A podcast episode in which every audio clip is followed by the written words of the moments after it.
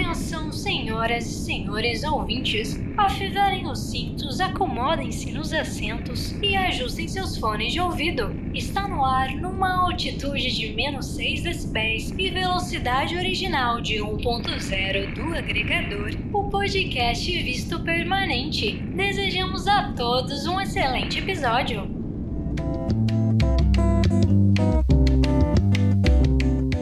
Olá, olá, pessoal! Começa agora mais um Visto Permanente. E dessa vez a gente aterrissou em Israel. Hoje, eu, Carol, estou sozinha aqui na apresentação, mas não se preocupe que a Fernanda estará aqui no próximo sem falta. Mas para esse episódio, ela deixou sim algumas perguntinhas para o nosso convidado, além daquela lembrancinha, é claro. Bom, alguém aqui já pensou em ir para Israel? Eu não tô falando de turismo, que é muito forte, inclusive. Principalmente o turismo religioso, que é o que a gente acaba tendo mais contato. Eu estou falando em morar lá mesmo, ou pelo menos passar uma boa temporada por lá. Bom, dados oficiais mostram que 25 mil brasileiros vivem atualmente em Israel. Eu não fazia ideia disso. Essa é uma estatística do Escritório Central de Estatísticas de Israel e foi publicada pelo portal do G1 em novembro de 2019. Se eu não me engano, os dados são referentes ao ano de 2018. Bom, o Leonardo participa do visto permanente hoje e ele está em Israel estudando desde janeiro de 2018. Olá, Leonardo, tudo bem? Oi, joia, tudo bem? Seja bem-vindo. Obrigado, Carol. O Léo ele faz residência médica em neurocirurgia. Uau, todo mundo fica chocado.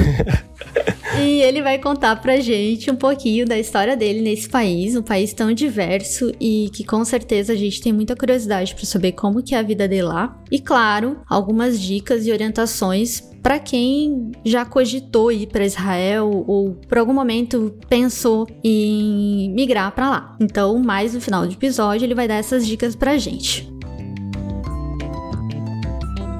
Leonardo, você é de Cáceres, certo? Certo, Cáceres, Mato Grosso.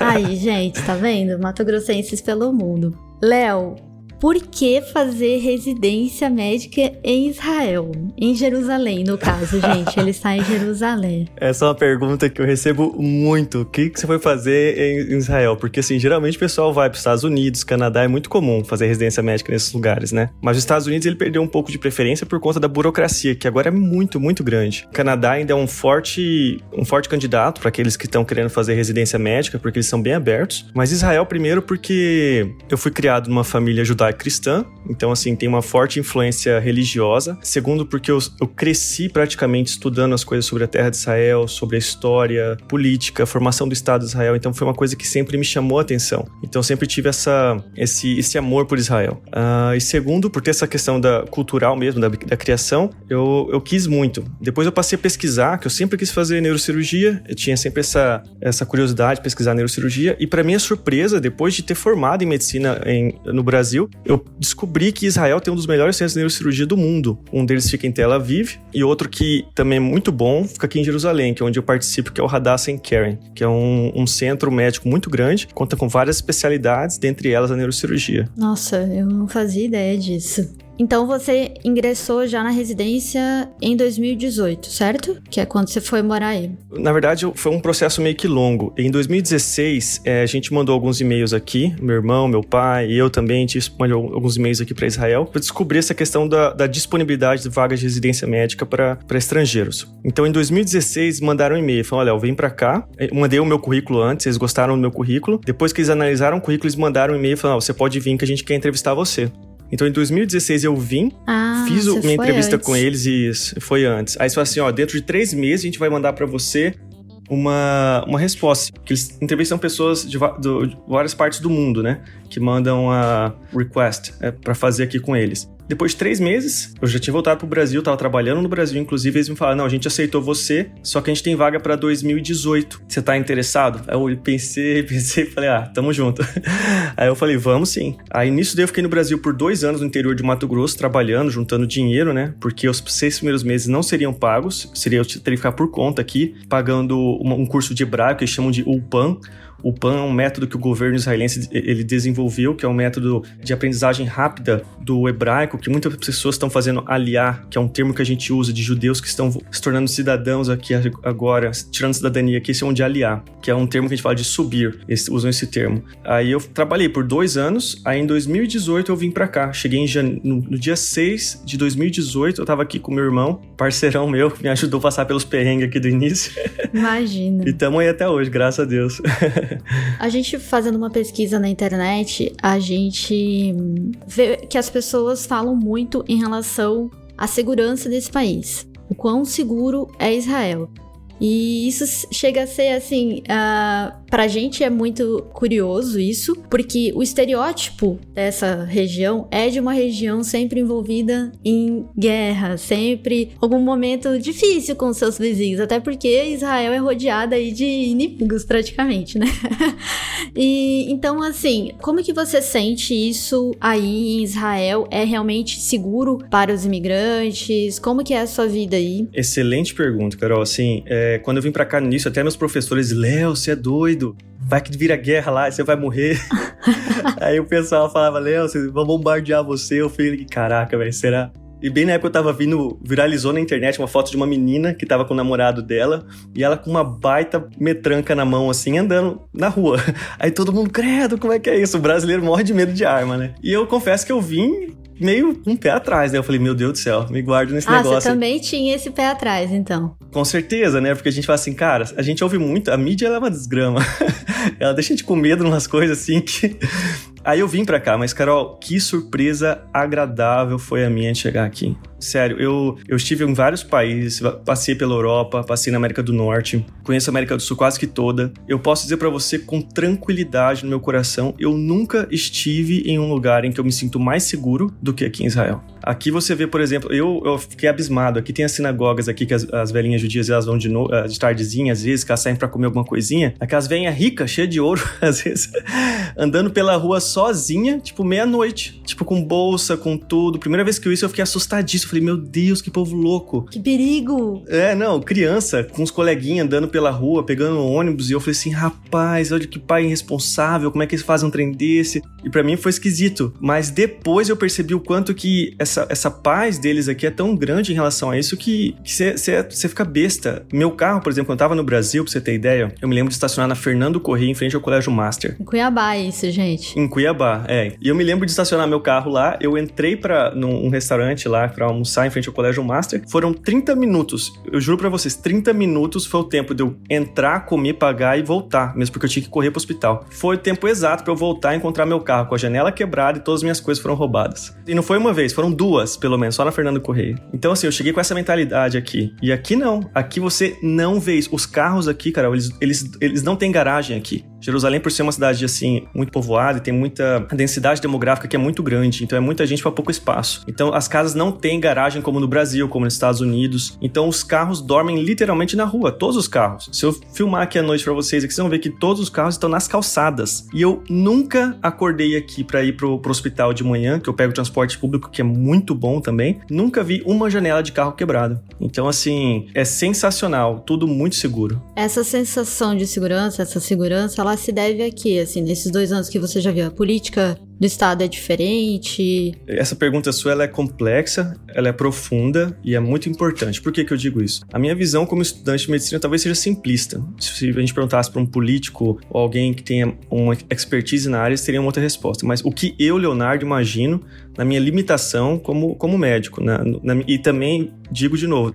a minha opinião ela é viciada por quê? Porque eu só moro em Jerusalém. Embora eu tenha ido para Tel Aviv, para o norte, para o sul aqui, eh, a minha experiência maior é em Jerusalém. Mas o que eu imagino? No Brasil, é muito comum você, por exemplo, gente sair, né, briga em festa, às vezes até tiro e ninguém vai preso. Às vezes conhece fulano, ciclano, beltrano, paga um negócio aqui e tá livre. Aqui não importa quem você é. Se você fizer besteira, você leva bala fez besteira, vai pra cadeia, fica na cadeia, não, não adianta ser filhinho de papai, não sei o que, você fica mesmo. E os caras, eles têm muito medo disso. E você não acha que às vezes também isso pode estar relacionado à questão do IDH de, do país, assim. Ah, com certeza. Ali, de forma geral, as pessoas têm acesso à educação de qualidade. Acho que Israel tem um dos melhores, inclusive, índices de educação. É, não sei como que você viveu essa... Se você conhece pessoas que moram aí, têm filhos, estudam. Não, isso, isso é verdade, Carol. Assim, é conhecido como o país do livro, para você ter ideia. E das startups. Então,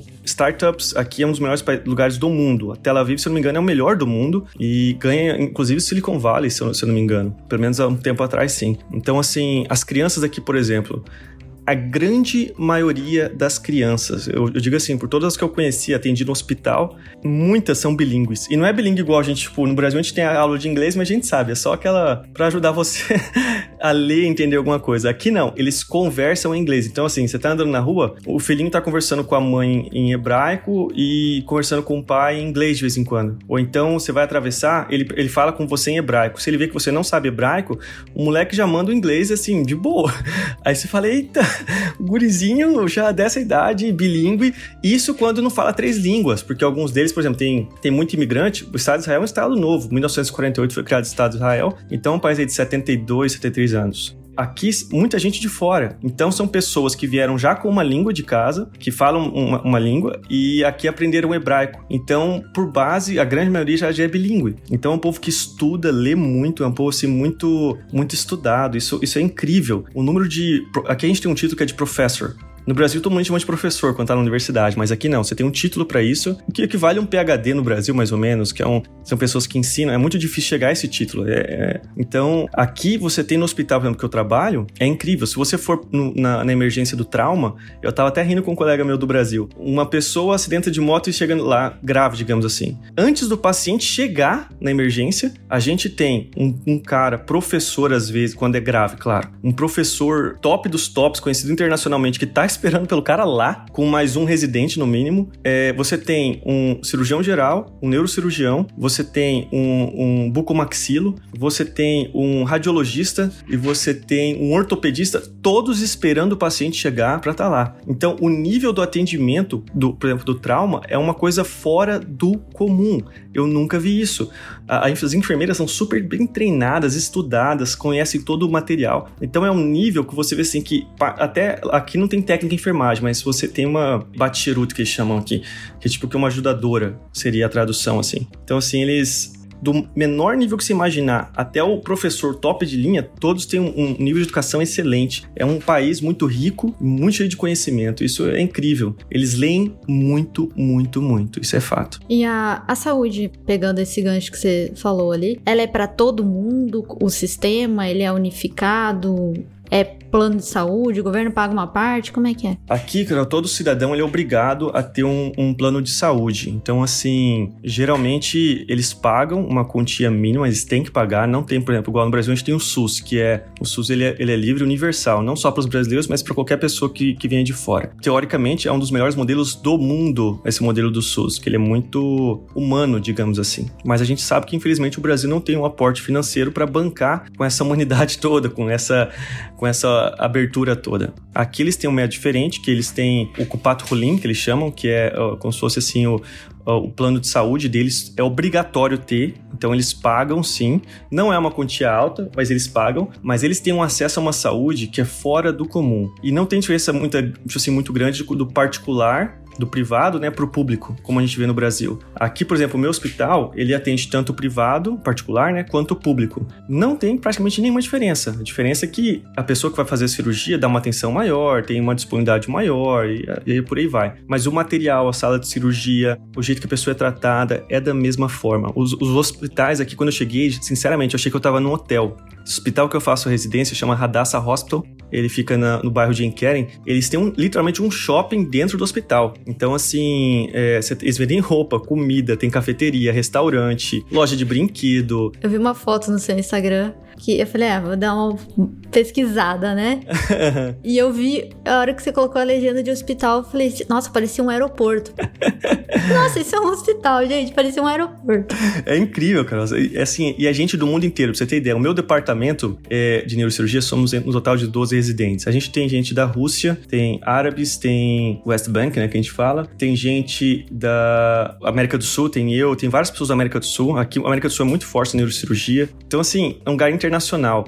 Você ouve pelo menos, até mandei para você na mensagem, o dia que eu ouço menos de 3 a 4 línguas, não, não existe, na verdade. Não tem um dia aqui que eu ouço, ouvi menos de 3 línguas. Só no meu departamento, pessoal muito da América do Sul, então eu ouço espanhol. A língua oficial que a gente fala é hebraico, a gente faz as rotações, a, a handover que a gente fala em, inglês, em hebraico. E com algumas pessoas, tem muito imigrante dos Estados Unidos aqui, a gente fala inglês. Então, hebraico, inglês espanhol é todo dia, pelo menos. E russo, nossa, meu melhor amigo aqui do hospital, ele é, ele é da Moldávia, um anestesista. Ele fala russo, romeno, fala um pouquinho de, de hebraico e, e, tipo, isso aqui é normal. Tipo, no meio médico, é normal, é assim, é o básico falar três línguas. É o básico, assim. Geralmente eles têm a língua mãe deles e depois fala mais o hebraico e mais o inglês ou mais um, então é interessante. Essa é uma pergunta da Fer, inclusive, eu vou até ler a perguntinha dela aqui, é que a Fer pergunta uh, que ela tenta se colocar no seu lugar, né? Porque apesar do inglês ser uma língua, digamos, muito mais fácil de se aprender, né? A gente tem contato com ela quase que todo momento, ainda mais agora com a internet, e às vezes alguém fala uma palavra, uma gíria e já é difícil a gente entender, né? E ela queria saber como que é essa questão do, do idioma, da língua, no caso que a língua é o hebraico, principalmente em relação ao seu trabalho né? Eu se tem momentos, digamos que estressantes de, de não, não se entender. Uhum. Isso é uma pergunta boa, interessante, que eu sofri muito no início. Como é um país novo, eles meio que recriaram o hebraico do zero, né? Então, assim, a gente tinha um hebraico, hebraico arcaico, hebraico bíblico, que ele foi, de certa forma, adaptado. Então, assim, hoje, se você for estudar o hebraico, você tem duas opções: o hebraico bíblico e o hebraico contemporâneo, que eles têm diferença sim. Então, tem uma certa diferença. Quando o país começou, era muito comum aqui, era um país que é, muitas pessoas falavam inglês aqui. Muitos falavam espanhol também, porque você tem o judeu askenazi e o judeu sefaradita. Os judeus askenazi são aqueles provindos da Europa, que eles falam muito... Tem muita gente falando é, polonês, inglês, é, russo, e o sefaradita que fala espanhol. Então, assim, era muito comum eles falarem aprend estarem aprendendo, reaprendendo o hebraico, porque era só nos ritos religiosos que eles usavam, e falar o inglês. Então, o início era bem assim, um país bilíngue, pode-se dizer. Todas as pessoas que vinham para cá falavam inglês estavam aprendendo o hebraico. Com o, o amadurecimento do Estado, eles estão fazendo uma coisa assim mais obrigatória o hebraico. É meio assim, meio que para proteger a própria cultura, que a gente sabe que a língua é um objeto de dominação de certa forma. Então, eles agora, por exemplo, no meu departamento, a língua oficial, obrigatória, que a gente tem que falar com os pacientes e outras coisas mais, sempre hebraico. Tudo que é oficial, hebraico. Então, assim, eu já cheguei nesse período. Então, para mim, assim, foi um pouco difícil. Eu tive um período de seis meses para aprender o hebraico básico. Eu fiz na, na, universidade hebraica, foi um perrengue só. Mas você não tinha, ou você tinha uma noção de hebraico?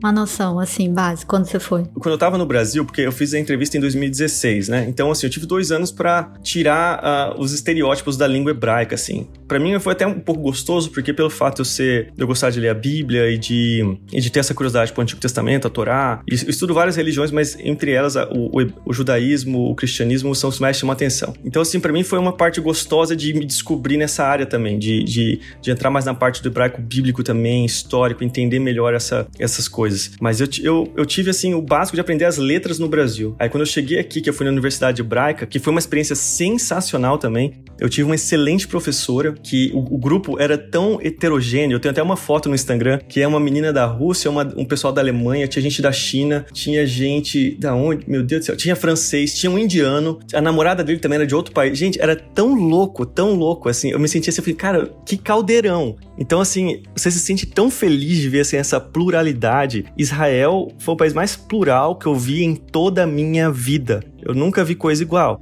Então, assim, quando eu entrei na universidade, eu tive essa experiência desse pessoal lá. A aula, eles têm um método chamado UPAN, que realmente é um método que funciona bem aqui, que é muito. Eles só falam em hebraico, eles têm uma, uma didática muito boa. Quando você pensa que não, você tá falando, sabe? Tem as nuances de, do, do, feminino, masculino, que aqui tudo você tem que se referir masculino e feminino. A gente tem o inglês, que é. Ele tira um pouco dessa questão do sexo masculino, do gênero. O português nosso já tem a questão do gênero um pouco forte, mas o hebraico é ainda mais forte, porque todos todos os verbos, tudo que você vai se referir, tudo que você vai falar, você tem que ter uma mudança quando é masculino e quando é feminino. Isso é incrível, é muito forte. Então, assim, eu, eu sofri um pouco sim, respondendo a pergunta dela, mas ao mesmo tempo, por, pelo pessoal ser muito estudado e ter muito estrangeiro, pessoas que vieram de fora, eles não são como na Europa. A Europa, por, eles são muito orgulhosos lá, geralmente. Infelizmente, se você, se for pra França, pra Itália, e você falar inglês, dependendo do lugar que você estiver, eles, mesmo se eles souberem o inglês, eles não te respondem. Eles, eles fazem questão disso, entendeu? Você tá aqui, você tem que falar nossa língua. Aqui não. Aqui, graças a Deus, eles são bem, bem abertos nesse aspecto. Então, assim, se eles veem que você não fala hebraico, eles já puxam o inglês para você. Então, isso é muito, muito legal. Isso me ajudou muito aqui. Inclusive, é até um problema, porque você encontra tanta gente que fala inglês que se você for preguiçoso e você fala assim, ah, não quero aprender hebraico, não. Você vive, mora aqui, você trabalha aqui e você não aprende outra língua. Porque todo mundo fala inglês, entendeu? Todos os sinais você vê tem inglês, hebraico. O motorista do ônibus fala inglês, às vezes, mesmo que um pouquinho, mas fala inglês. A tiazinha que limpa o chão, às vezes, ela tá falando russo e, e hebraico. O tiozinho do café, às vezes, por atender tanta gente, ele fala um pouco de árabe, um pouco de hebraico, inglês e, e às vezes inventa um espanhol também. Dá um jeito, se vira. Se vira. Então, assim, é lindo, é lindo, é lindo. Então, aqui, graças a Deus, sim, por mais que eu penei e ainda peno bastante, a questão de escrita, pelo menos, agora eu tô falando até que bem. Eu atendo meus pacientes todos em, falando em hebraico, eu faço minhas discharge letters, que é tipo a carta de dispensa do paciente em hebraico. Uso muito Google Translator. Google Translator é uma, uma ferramenta que salvou minha vida aqui, então foi muito bom. Mas, assim, é, graças a Deus, para quem tiver interessado em vir trabalhar isso daqui, eles têm ferramentas que te ajudam a aprender rápido o hebraico. E se você tiver um inglês bom, é muito, muito tranquilo. Se você tiver, eu falo assim, se o cara tiver um inglês bom, não precisa ser ótimo, um bom, que a pessoa consegue se comunicar, pedir uma comidinha, um negócio assim, meio caminho andado, porque todo mundo praticamente de mamando a caducando, eles falam inglês. Legal, que ótimo. A Fer tem uma outra pergunta também. Ela quer saber, agora entrando uma questão mais cultural, né? Se você já teve que deixar de fazer alguma coisa que era super normal, por exemplo, no Brasil, e você teve que deixar de fazer isso em Jerusalém, por questão de cultura, de religião e tudo mais. E também se você já passou alguma situação engraçada, estranha. já, já passei. Inusitadas. Excelente pergunta. Eu aconteceu comigo quando eu entrei no hospital, porque eu sou brasileiro, meus pais são goianos e eu nasci no Mato Grosso. Então você imagina, né? Goiano ele é caipira de tudo. Gosto muito dos goianos, amo. A gente lá em casa como pequeno doidado. E o Mato Grossense, pra quem sabe do sertanejo ou do forró nosso lá, então a gente é um povo muito animado, um povo muito assim de pegar, de abraçar, dar beijo. E isso faz parte da nossa cultura, né? Então assim, e eu sempre fui assim, um cara aberto para abraçar, beijar, brincar. E é acostumado, trabalhei no Brasil por dois anos como médico da família. Quando eu cheguei aqui, uma enfermeira, ela fez uma, uma, uma, coisa boa para mim. E eu fui agradecer. Aí eu fui agradecer, eu peguei na mão dela assim e agradeci e dei um beijo na mão assim, oh, muito obrigado, e dei um beijo na mão dela. Aí eu peguei, saí. Aí passou assim algumas horas, o chefe dos residentes me chama. Leonardo, a gente quer conversar com você muito sério. Eu falei, vixe, o que aconteceu? Meu Deus do céu. Aí eu comecei a pensar, será que foi alguma coisa que eu fiz, medicação, ou, ou não sei. Aí ele falou assim, Léo, você tá louco? Aí eu falei, meu Deus do céu, e agora? Você beijou a mão de uma enfermeira? Eu falei, aí eu, hã? Sabe, na hora eu falei assim, o que que esses caras estão falando, velho? Eles, não, você tá louca que você não pode nem tocar a mulher, quanto mais beijar a mão da mulher. Aí eu falei assim, mas gente, eu tava agradecendo. Falei, ela tem a idade pra ser minha mãe. Não, mas aqui não se faz isso, aqui você, aqui, pelo amor de Deus, não faz isso de novo, não. Tem gente aqui que, que tem que voltar pro país por conta de uma coisa dessa. Nossa, sério? Juro. Não, é um trem bizarro. Então, assim, daí que eu vi o quanto que aqui a questão da... O quanto que eu vi o choque cultural do brasileiro, gente boa, que gosta de um. O brasileiro ele pega, ele brinca, ele abraça, ele beija. Eu amo isso no brasileiro e sinto muita, muita falta. Mas aqui não, por conta do aspecto religioso, às vezes você conhece alguém, você nem pega na mão, você cumprimenta de longe. E se for uma religiosa, você nem. Eles nem olham às vezes. Eu lembro de um Nossa. paciente nosso que eu achei estranho, que a minha colega estava atendendo ele, falando com ele, isso na, na, enfermaria, e ele nem olhou no olho dela. Ele estava olhando para baixo e pro canto. Aí eu falei, gente, será que é, é alguma doença neurológica? Será que ele, ele teve alguma lesão e por conta disso ele faz isso? depois, mas eu vi que ele mexia, os, o movimento ocular dele era normal, ele tinha visão normal. Aí eu falei, o que que tá acontecendo, né? Fui perguntar depois, não, Léo, porque esse tipo de judeu que é o mais, o mais religioso, ele não pode nem olhar outra mulher que não seja parente dele ou esposa dele. É isso que eu ia te perguntar. Quando você fala do aspecto religioso, porque, né, Israel também... É um caldeirão.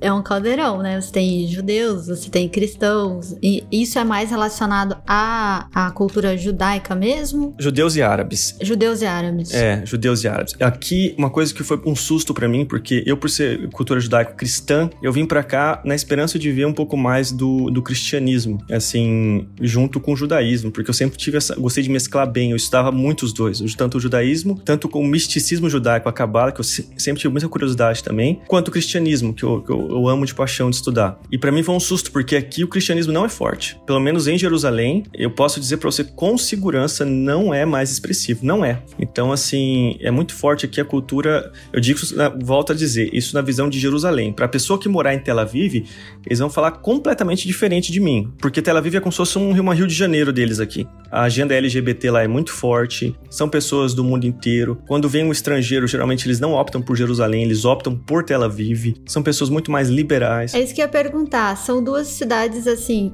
próximas e ao mesmo tempo muito distantes, né? Dois mundos completamente diferentes, Carol. É assim, completamente diferente mesmo. Aqui, por exemplo, é um lugar. Jerusalém é conservador, é um aspecto mais família, é um aspecto mais conservador. Então, assim, é, é uma cidade para pessoas que têm uma, uma certa curiosidade religiosa, que são pessoas que têm uma certa moral, ética baseada no, no, no livro deles, seja ele a Torá, ou ou dos, dos, muçulmanos e tal. Mas assim, Tel Aviv não. Tel Aviv, por exemplo, se eu não me engano, aqui do Oriente Médio, Tel Aviv é a melhor cidade do orgulho gay, digamos assim. É, uma, é o ponto principal dos caras. Se for na praia, eu até assustei uma vez, porque eu acostumado com esse desse rigor religioso de Jerusalém, eu tava na praia em Tel Aviv, tranquilo, de boa, aí curtindo um solzinho. De repente, um maromba de 3 metros quase lá, abraçou outro e lascou um beijo. Eu, eita, pega! aí eu falei, eu tô em Israel mesmo. Aí eu olhei aquilo e falei, mas gente, como é que pode? Isso aqui é. é o pessoal fala Eretz Israel. É tipo assim, é o país de Israel. Aí depois eu fui ver, não, realmente a agenda LGBT lá é muito forte e as pessoas são bem mais assim, abertas e tal. É como se fosse a esquerda morando em Tel Aviv e a direita morando em Jerusalém. seria um. é, seria isso daí. Traduzindo no politiquês. Isso. Mas tem sim, tem sim essa diferença, viu? E, e a gente passa os perrengues aqui. Eu tenho costume brasileiro, a gente vai cumprimentar, a gente pega na mão, pelo menos. Quantas vezes eu, eu, eu dei minha mão assim para cumprimentar e minha mão ficou no ar sozinha, porque a mulher não podia pegar na minha mão. Quantas vezes? Não foi uma ou duas, não, assim, várias. Aí eu, eu ria comigo. No início eu me sentia meio chateado, sabe? Agora eu, eu começo a rir. Agora eu já acostumei. Eu, eu só pego e seguro, assim. Incorporou. Mas assim, se acostuma. E eles sabem também que a gente é latino-americano. O latino-americano aqui, eles gostam muito da gente. O brasileiro, ele é amado em todo lugar. Isso é fato. Eu posso dizer assim com todo o coração. Todos os países que eu viajei, incluindo Jerusalém, eles amam brasileiros. Eles falam, ah, brasileiro, carne boa, engraçado engraçado, sabe, sabe brincar e não sei o quê. Todos os estereótipos do brasileiro. Todos. Mas quer saber, como brasileiro, eu reconheço que esses estereótipos eles são válidos de certa forma. Eu não sou muito de futebol, confesso pra você. Eu nunca fui muito de futebol. Eu jogo futebol, mas eu não sou de acompanhar time e tal. Mas a questão da. De, aqui eu percebi como a gente é latino-americano. Um povo mais apaixonado, um povo mais assim, de contato, um povo mais aberto, mais. Uh, eu não sei, é uma coisa, uma energia do brasileiro que não tem igual, não tem igual. Eu até ia te perguntar, quando agora falando de estereótipos, né? A gente tem o estereótipo do israelense mais rude, né? Você até falou no começo aqui da sua história que eles não são tão, assim, simpáticos, não né? Mesmo. Isso é um estereótipo ou é a realidade assim mesmo? É assim que eles vivem? Eu acredito que toda generalização, ela, ela não é saudável e ela é falível. Contudo, eu tenho que dizer para você, assim, da minha experiência aqui, eu tô quase dois anos e meio aqui. Então, assim, eu posso dizer pra você, tem gente educada? Tem. Você vai achar gente polida, gente carinhosa, mas no geral, infelizmente, são, eles são bem toscos. São toscos, no sentido assim, eles gritam, são encheridos, não respeitam espaço pessoal, eles batem boca assim. Eu, eu tive uma situação no, no, no, ônibus que eu tenho que te contar, foi incrível, eu não acreditei no que eu tava vendo. Eu, uma senhora, ela, uma senhora tava entrando no ônibus e atrás dela uma adolescente, distraída, ouvindo música no celular, típica adolescente, e pisou no calcanhar dessa senhora. A senhora voltou, Eita. olhou pra guria e pisou no pé dela. Eita! Aí a guria foi, voltou e pisou de novo no pé da senhora. Aí eu falei, caraca, elas vão sair na pancada. Aí passou um tempinho, elas estavam conversando e rindo. Aí eu falei, gente, que merda é essa? Eu comecei a rir. Então aqui eles brigam muito de, de bate-boca, mas para eles é normal, eles não levam pro lado pessoal. É estranho isso. Eles gritam com você, eles batem boca, eles levantam o dedo assim. Ah, ah, ah. Mas não é porque não gosta. É, é tipo um pincher. Mas assim como o Pincher, ele não morde. Eles, tipo assim, eles só pegam e. Não é pro lado pessoal. Tem professores meus que eles gritam assim, tipo, tá no meio da cirurgia. Ele grita pro anestesista, por exemplo, a cama mais alta. Aí o anestesista não ouve e dá um berro, cama mais alta. Aí eu falei, meu Deus, que que é isso? Vai matar o cara. Mas não. Aí depois ele se explica, desculpa aí, eu só quero que você me escute melhor e tal. Bullshit. Então, assim, é muito esquisito isso. Para mim é muito estranho. E esse fato deles serem tão reservados com abraço, com beijo, é meio esquisito também. Então eles são truncados, não são educados. O serviço aqui de, por exemplo, de. Você vai num restaurante no Brasil. Eu me lembro quando eu tava aqui, um, quando eu fui pro Brasil pela primeira vez, depois de seis meses que eu tava aqui em Israel. Quando eu cheguei no Brasil, e eu cheguei no, no aeroporto de Congonhas, eu, um brasileiro me atendeu que saudade, gente. E o guarda, tipo aqueles malandro, malandrão assim, carioca, sabe? Leonardo, eita, cara, que nome massa, eu gosto muito desse nome, pá. Você quase abraçou a pessoa. Não, quase deu um beijo no homem. Eu falei, mas que cara, que coisa linda. Aí eu falei, o cara puxando assunto, escreveu meu nome, fez piada. Eu falei, cara, que sensacional. A gente não dá valor quando a gente tá no Brasil. Aqui, se você vai num restaurante, eu juro pra você, parece que eles estão te fazendo um favor te servindo. Eu juro pra você, eu fui alugar um carro, até falei pro meu colega, ele me ligou hoje, Léo, eu quero alugar um carro, como é que eu faço? Eu falei assim, ó, vai em todas as empresas, menos nas que sejam israelenses, porque o povo difícil, truncado, eles não são, tipo assim, se, se uma empresa israelense for pro Brasil e tratar do mesmo jeito que eles tratam aqui, eles fecham no segundo dia, porque eles, eles são mal educados nesse aspecto, sabe? Eles, mas assim, eles são muito justos. O brasileiro, a gente é, o brasileiro infelizmente, a gente é muito assim, legalzão e tal, mas o brasileiro, você deixar ele, flup, passa a perninha no C. Aqui não. Aqui, por exemplo, eu comprei um short, eu tava em Tel Aviv pra praia, esqueci de levar short, fui comprar um short, eu fui pagar o short pro cara, eu tava indo embora, já, não, não, espera aí. Foi lá, me entregou uma moedinha de um shekel, foi isso aqui é do senhor e tal, não sei o que, eu falei, hã? O cara é desse jeito. Eu perdi meu, minha carteira no busão, pra você ter ideia. Eu tava uma vez, eu tava voltando de plantão no hospital, cansadérrimo, depois de 24 horas de plantão, sem dormir nada, um estresse louco. Acabei que eu dormi no ônibus e minha carteira caiu, não vi. Quando eu desci do ônibus, que eu bati a mão na carteira, cadê a carteira? Corri atrás do ônibus, corri no meio da rua, só que eu tava morto de cansado. Peguei um táxi, falei pro táxi, segue aquele ônibus, igual em filme, sabe? Segue aquele ônibus. o taxista, aquele tiozinho velhinho, sabe? Dando ré no carro, devagarzinho, pelo amor de Deus, acelera, cidadão.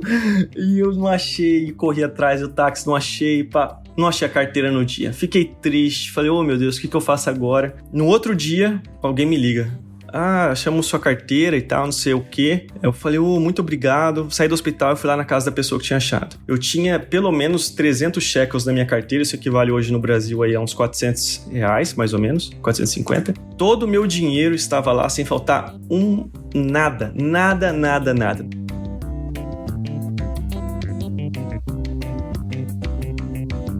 Agora falando um pouco sobre vistos, sobre como ir para Israel, como emigrar para Israel, em Israel existe a lei do retorno, que garante aí a cidadania israelense aos judeus que nasceram em outros países. Isso inclui os filhos, os netos os cônjuges de judeus, mesmo que não sejam judeus. E vale destacar também que o judaísmo é uma religião matrilinear, ou seja, é considerado judeu alguém cuja mãe é judia. É, e esse vínculo, no caso, para quem vai para Israel pela lei do retorno, ele tem que ser ratificado por um rabino de uma sinagoga e reconhecida por Israel. Israel. E uma coisa que eu achei bastante interessante é, dentro desse contexto da lei do retorno é o apoio material mesmo que o governo israelense proporciona a essas pessoas, principalmente as pessoas que se encaixam aí na lei do retorno. Então, auxílio com moradia, fazem todo, dão esse suporte para os imigrantes, escola, esse, esse sistema que você falou de é, aprender hebraico, então um período né, gratuito de um intensivão, digamos assim, hebraico, plano de saúde e outros benefícios. E aí, para quem não se encaixa então nessa lei de retorno,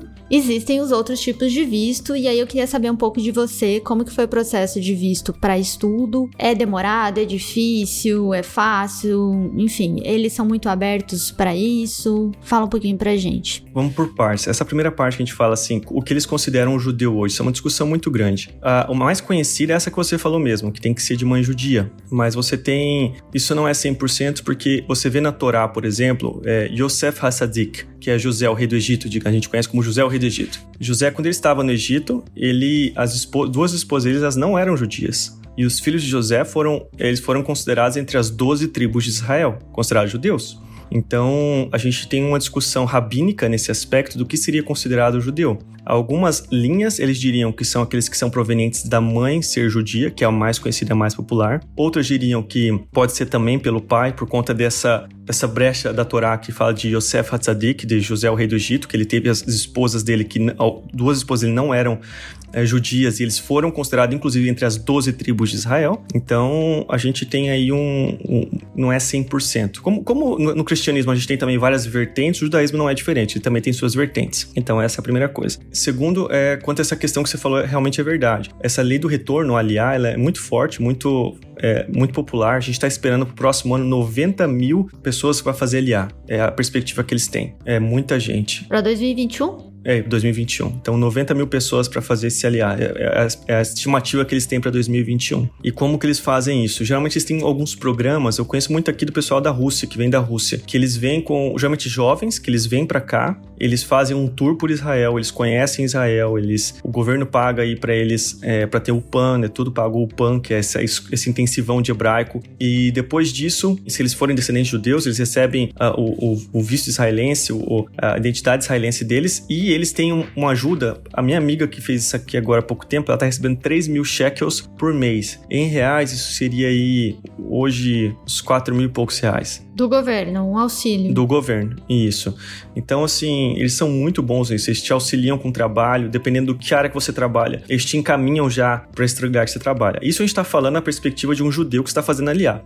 É fácil, tem sua burocracia, com certeza, mas eles estão interessados nisso. Os judeus eles têm voltado muito para Israel porque o antissemitismo tem crescido muito por conta dessa, desse antissemitismo que tem crescido e tem ganhado força. Alguns judeus eles têm pensado muito mais seriamente em voltar para cá, até porque a, o anseio da construção do terceiro templo eles, eles têm, têm crescido bastante. Então, para quem é judeu, sim, é muito fácil. Não, não muito fácil, mas assim, tem um caminho a se seguir. Quando você não é judeu, o que fazer? No caso de você ser um brasileiro, ter até descendência judia, mas você não tem.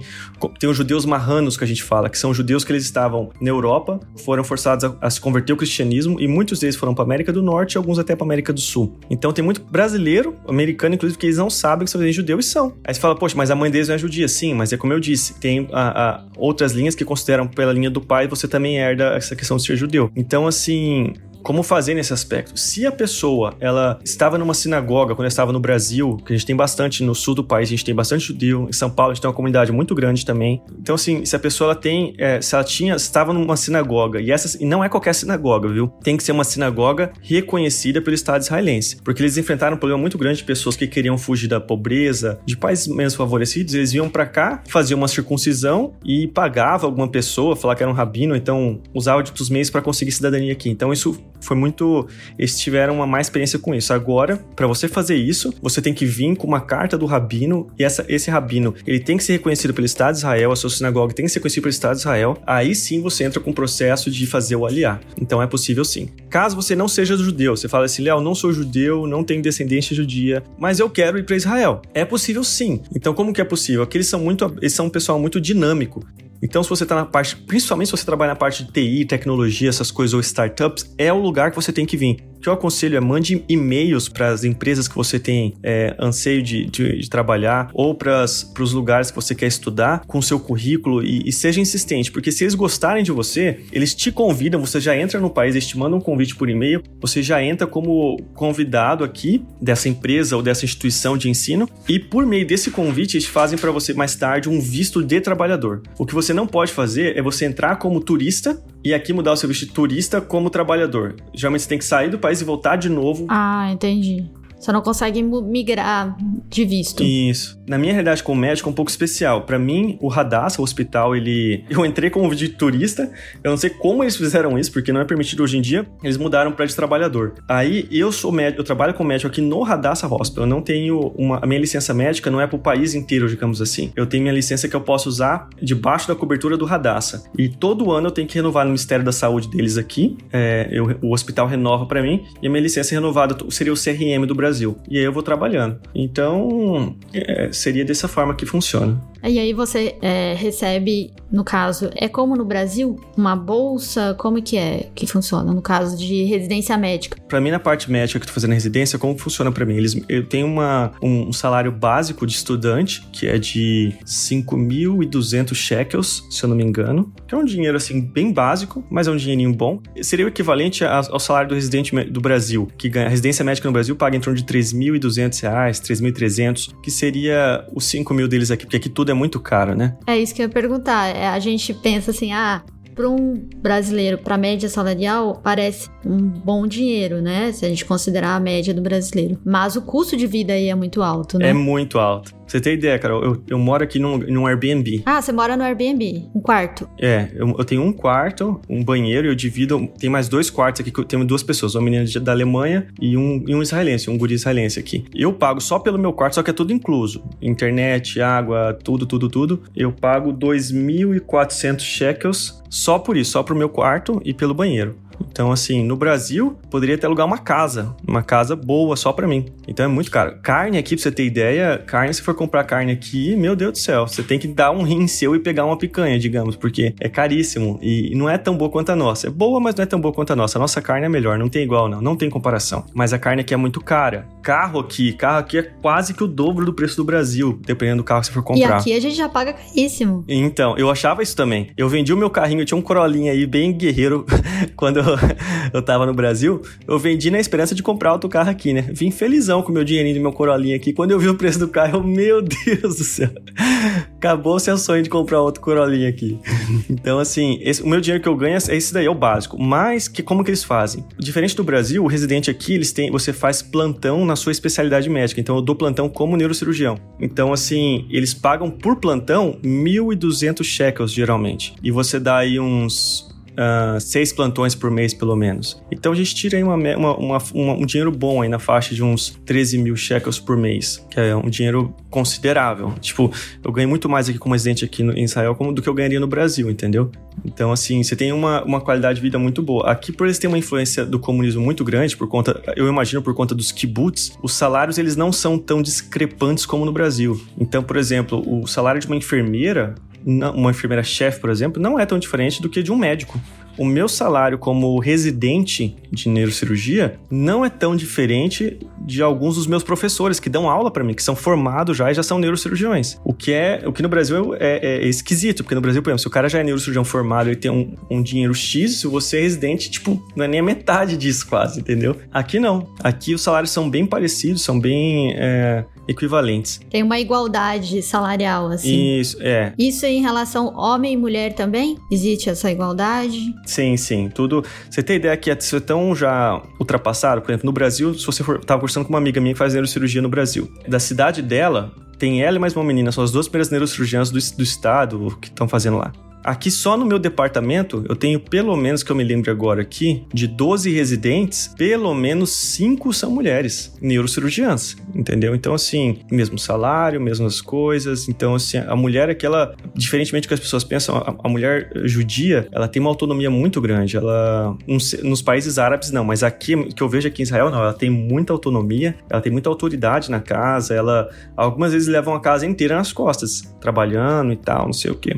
Então. Ah a realidade também, né? Aqui no Brasil as mulheres também levam a maior parte delas, né? Quantas Concordo. mães, mulheres, mães solos aí, é, principalmente no Brasil, e que estão à frente aí dos lares. É. Pena que, enfim, não são reconhecidas como tal. E eu falo da, da realidade no Brasil. Bom, e aí, então, qual que é grande, as dicas que você passa para quem, no caso, quer estudar, quer, você já falou, mande currículo, tem mais alguma outra orientação que você dá? A dica que eu daria, por exemplo, assim, se você vem e fala assim, Léo, não sou judeu, que é a realidade de muitos. Não sou judeu, não, não sou circuncidado, mas eu gosto de Israel, tenho interesse no, no país, é um país de primeiro mundo, o que, que eu faço? Primeiramente, monte um currículo bom. Isso é importantíssimo. Segundo, questão de língua, tem que ter um inglês bom, pelo menos. Porque se você tiver o inglês fluente, isso vai te ajudar muito. Não precisa chegar aqui, ah, vou estudar hebraico, vou ser o, o bicho da goiaba. Não, não,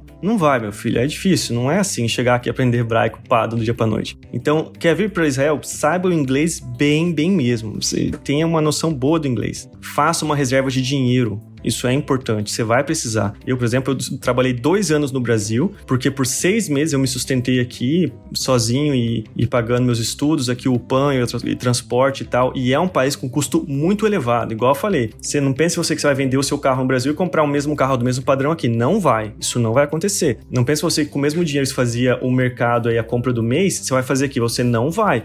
É outro nível. O aluguel é muito mais caro. Isso eu tô falando para vocês da realidade de Jerusalém, volto a dizer que é geralmente o pessoal vem. Tel Aviv também os preços são equivalentes a Jerusalém. Então é, primeiramente, o currículo bom, fazer o inglês, ter um inglês no mínimo aí conseguir se comunicar, conseguir falar o que você quer. Fluente. Fluente, é. Um inglês fluente. Vamos ser sinceros, inglês fluente. Isso, isso é muito bom. E, e ser ousado. Quando eu tava pensando em pra cá, meus irmãos, meu pai e meu irmão, eles mandaram e-mail por mim para pelo menos umas cinco instituições diferentes aqui, se eu não me engano. E mandaram não só uma vez, mandaram várias vezes. Então seja insistente. Assim que eles entrarem em contato com você, eles são super gente boa. Aqui não é muito burocrático nos Estados Unidos. Tem que ter isso, aquilo. Não, aqui eles são muito da conversa, é muito no papo. Então, se eles gostarem de você, gostarem do seu currículo, você tem uma porta aberta aqui. Eles são muito de influência. Então, isso, eu penso que é isso. Uma reserva de dinheiro, um currículo bom, inglês, persistência, mandar e-mail, mandar material e, e eles vão responder. E assim que eles gostarem de você, eles te convidam, você já entra como estudante, como trabalhador, outras coisas mais. Bacana. Bom, para fechar, essa é uma pergunta da Fernanda. Ela quer saber motivos pelos quais você voltaria para o Brasil e motivos pelos quais você não voltaria ao Brasil. Não sei se você pretende voltar ou não, mas motivos pelos quais, no caso, então, que você permaneceria, né, em Israel ou não? Motivos para voltar para o Brasil. Primeiramente, família. Você sente muita falta aqui da família. Isso daí é. Você sente nos ossos a solidão, sabe? Principalmente o domingo nosso aí do Brasil, o pessoal fica em casa, que é o Shabat deles, no, no, no sábado. Você fica, se sente muito sozinho.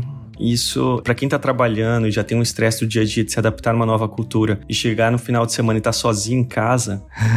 É, é difícil. Então, família, com certeza. Segundo, cultura. A gente não dá valor, mas esse jeitinho brasileiro nosso de, de ser carinhoso, de ser brincalhão, de ser festeiro, não tem o que pague isso. Não tem. Você ter essa coisa de chegar, gritar no meio da rua, fulano e tal, todo mundo suado, já se abraça, beija, quer desgrama, entendeu? Sai de um jogo de futebol, você mal conheceu o cara, já tá tomando cerveja na casa dele, quando você vê você tá dormindo no sofá, brincando com o cachorro, entendeu? Isso, isso é qualidade de vida, sabe? Isso não tem igual. A grama na casa do vizinho é sempre mais verde, né? Então a gente, ainda mais os jovens do Brasil, eu tinha muito esse sentimento, ah, a política tá uma merda, eu vou embora daqui, tá, tá, tá, sabe? A gente tem essa coisa rebelde dentro da gente, que é bom também, é válido.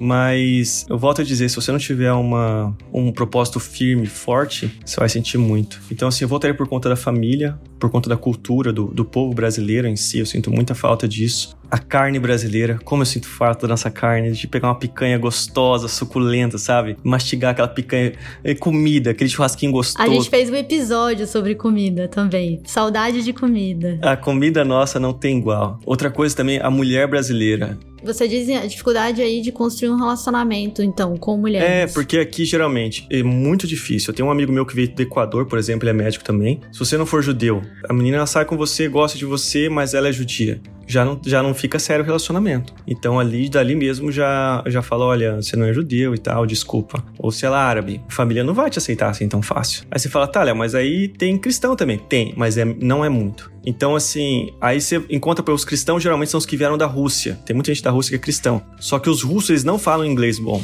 Eles são tipo brasileiros, assim, eles não, não falam muitas línguas. Então, quando eles falam aqui, eles vêm pra cá, eles falam russo e hebraico. Então, você sai com a guria tal, é legal, mas ela não fala uma, duas frases direito em inglês. Então, é difícil. O Tinder aqui não funciona. Fica difícil. Se for tentar o Tinder aqui, tipo, em Tel Aviv funciona muito, muito bem, verdade. Mas aqui em Jerusalém, ah, Ah, meu Deus do céu. É uma dificuldade tremenda. Você tem que ir pra Tel Aviv. Você tem que ir pra Tel Aviv. Se você quiser curtir, conhecer alguém e tal. Lá eles são mais abertos mesmo para criar esses relacionamentos. Você vê mais lá relacionamentos de culturas diferentes. Isso. Tel Aviv é Rio de Janeiro. Você vai lá, você senta na praia, toma uma cervejinha, joga vôlei com uma pessoa, joga um frisbee com outra. Quando você vê tá conversando, pegou o celular e beleza. É igual no Brasil praticamente. Motivos para ficar aqui. Quais são os motivos de alguém querer vir para cá e ficar aqui? Primeiramente, segurança. Nunca tive igual em nenhum lugar do mundo. Segundo, tecnologia. Aqui, no meu hospital, por exemplo, na neurocirurgia, a gente tem os melhores aparelhos do mundo. Assim que são lançados, eles estão comprando, eles estão sempre se adaptando. Não tem miséria. Os hospitais aqui, você tem ideia, são como hotéis. não sei se são todos, a minha realidade é o Radassa Hospital. Ele é um hospital, assim, maravilhoso. Você anda, igual eu falei, tem shopping dentro, a limpeza, se alguém cair e lamber o chão, é mais limpo do que um copo que a gente pegaria em um bar, por exemplo, porque eles limpam todo instante. Então, assim, o nível do, intelectual do povo aqui é muito alto. Como eu falei, as crianças são bilíngues, a senhorinha que tá limpando o chão lá, às vezes humildezinha, fala duas, três línguas, você nem tem noção. É, o cara que é o dono do café, que vende o seu café para você, é um cara, às vezes, que tem um, um título de superior disso, daquilo, outro. As universidades, é, é incrível. Igual eu falei pra você, se você acidentado, você vai pra, um, pra emergência, você tem os melhores médicos da, da sua especialidade. Um, um, trauma sério que chega, igual eu falei, você tem um neurocirurgião, um cirurgião geral, um, um anestesista, você tem um radiologista, um ortopedista, no mínimo, eles vão estar ao lado da sua cama antes que você chegue chegue lá. Então isso, isso não tem igual, entendeu? Tem um colega meu aqui, por exemplo, que ele trabalha na parte de TI. Ele é muito bom nisso, ele treinou no exército, ele, ele é israelense. O cara novo, um menino novo, tá com seu salário aí de uns 37 mil shekels por mês. Cara, isso é sensacional, entendeu? Isso é, isso é lindo. Então, o respeito que eles têm, pro, eles são abertos. E aqui, uma coisa que eu falo, porque eu fico, outro motivo para ficar aqui. Quem já foi para Itália, quem já foi, por exemplo, pro, pro Canadá, esses lugares assim, sabe que, ainda que você, você é brasileiro, você vá para Itália, você tem o sotaque, qualquer confusão eles já falam para você, volta pro seu país. Uhum. Portugal é assim. Portugal eles tratam o brasileiro assim. Você vê, um país que tem muito a ver com a gente. É, eles têm essa questão do. Não vou dizer xenofobia, mas eu vou dizer assim, eles são muito protecionistas no, no aspecto assim, nacionalistas de deu treta, eles falam, por que você não volta pro seu país? Aqui, graças ao bom Deus, eu tô dois anos e meio, posso dizer, fui muito bem tratado. As pessoas aqui te chamam para fazer mesa de shabat na casa deles, é, de fazer jantas especiais. Esses seriam os motivos para ficar aqui: segurança, tecnologia, oportunidade. É um país que está crescendo muito, muito, muito. Aqui em Jerusalém ter ideia, todo dia eu acordo, eles estão mexendo com estradas novas, com um lugar novo para transporte. Uh, os ônibus aqui são todos ônibus inteligentes, você pode recarregar seu celular, você usa o HaveCav, que é um cartão para passar. É incrível, é incrível. A oportunidade de você conhecer gente do mundo inteiro. Por exemplo, da minha área, eu tenho alguns professores aqui que eles são os, as maiores autoridades de, de neurocirurgia funcional, que eles trabalham com neurocirurgia, essas coisas assim. Então, os livros que o pessoal estuda no mundo inteiro para neurocirurgia, alguns dos autores são meus professores. Então, assim, é, é um nível muito alto. Então, isso seria um motivo para ficar. Legal. Agora a gente vai para o momento lembrancinha. O que, que você deixa para os nossos ouvintes, então, Léo? De lembrancinha. Bom, o que eu diria para você, assim, para quem. Uma lembrancinha para quem tá pensando em vir para cá. Por mais que você não seja religioso, uma pessoa que vem para cá sem ter a noção da história de Israel, no seu sentido, assim, da criação, do povo, da cultura árabe, da cultura judia, você não vai absorver essa experiência no seu máximo, entendeu? Então, o que, que eu aconselho? Ainda que você seja ateu, faça isso como uma questão acadêmica, não leve isso pro lado religioso, mas faça, se você não acredita em nada, faça isso de modo acadêmico. Procure ler a história, procure uh, saber, quando você pisar nas ruas aqui da, a gente tem aqui Old City, a cidade antiga, onde a gente sabe ali onde estiveram os profetas, onde tiveram, muito sangue foi derramado ali. Então, é um lugar com muita, muita riqueza histórica. Então, acho que seria um desperdício qualquer um de nós vir para cá, para um lugar desse tão rico historicamente, sem ter uma noção noção. Você está preparado. Do, é isso, entendeu?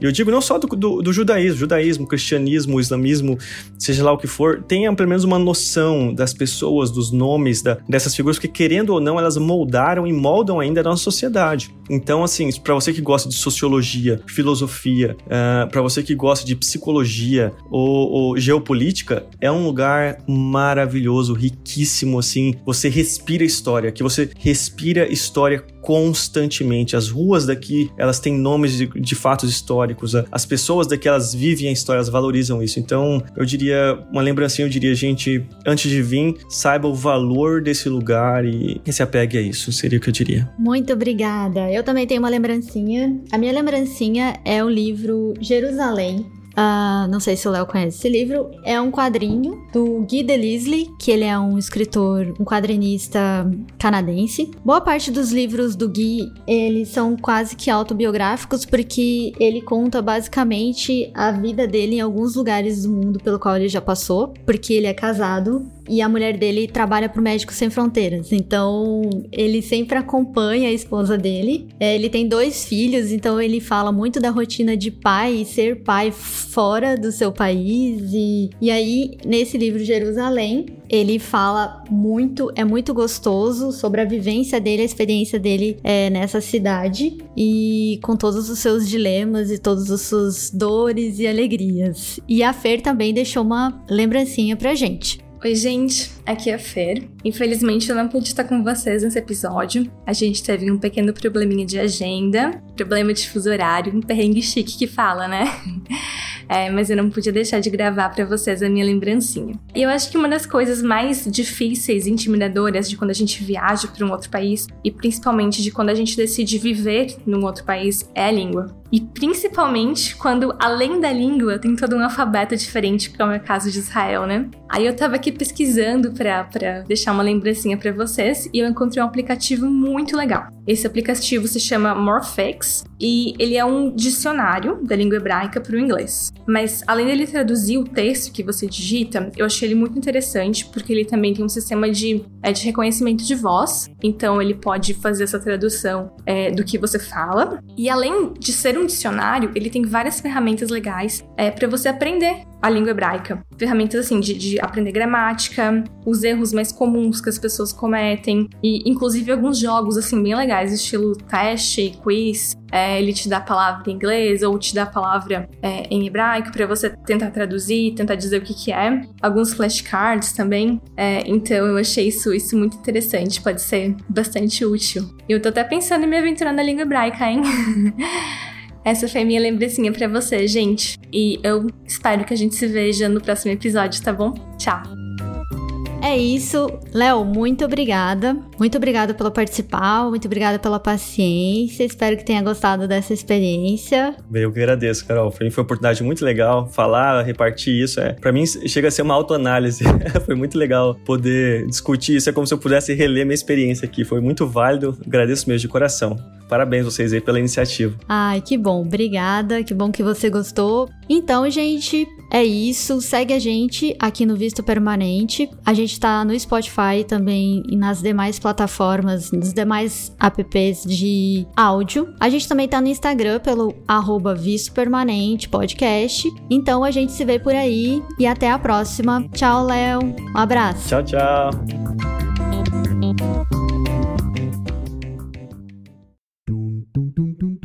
Este podcast foi editado por Altia Podcasts Criativos.